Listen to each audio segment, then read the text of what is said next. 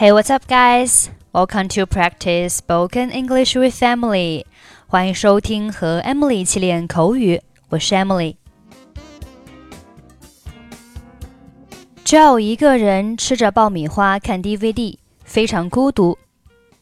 Gary 让他找一个男朋友，Joe 却觉得说的容易，做到却很难。他每天上班，周围只有巡警和罪犯。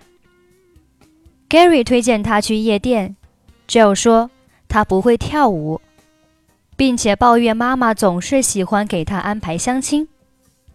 有一次见到的男孩长得非常丑，Gary 建议他们去看电影，这样 Joe 就不用看到那个男孩的脸了。在今天的对话当中，你会听到这样几句话。I ended up watching DVD after five minutes. That's easier said than done.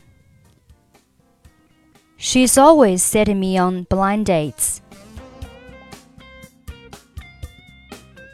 End up doing something 表示以什么什么结束。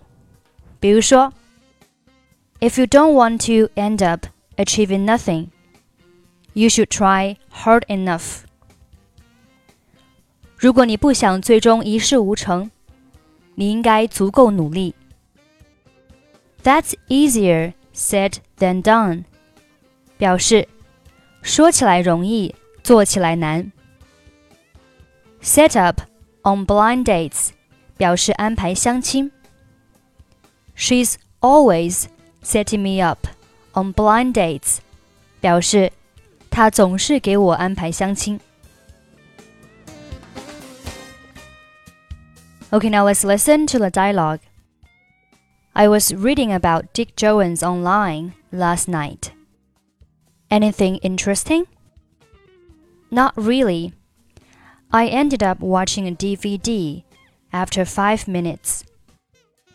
On your own? Just me and a bag of microwave popcorn. You need to find a boyfriend. That's easier said than done. The only guys I meet are cops and criminals. Why don't you go to a nightclub? I'm terrible at dancing. Really, it's so embarrassing. You can't be that bad. Can't I? Last time I went dancing, I knocked over a waitress. That doesn't sound too terrible.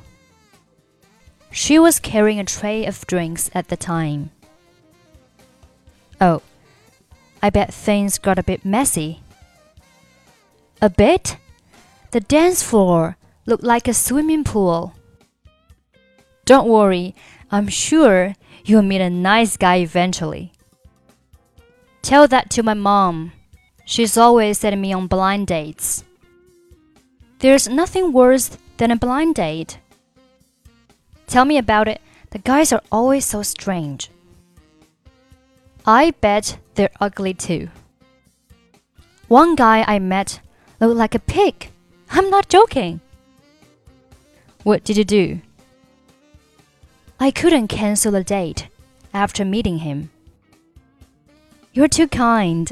So you went to a restaurant with him? Yes, but I tried not to look at his face.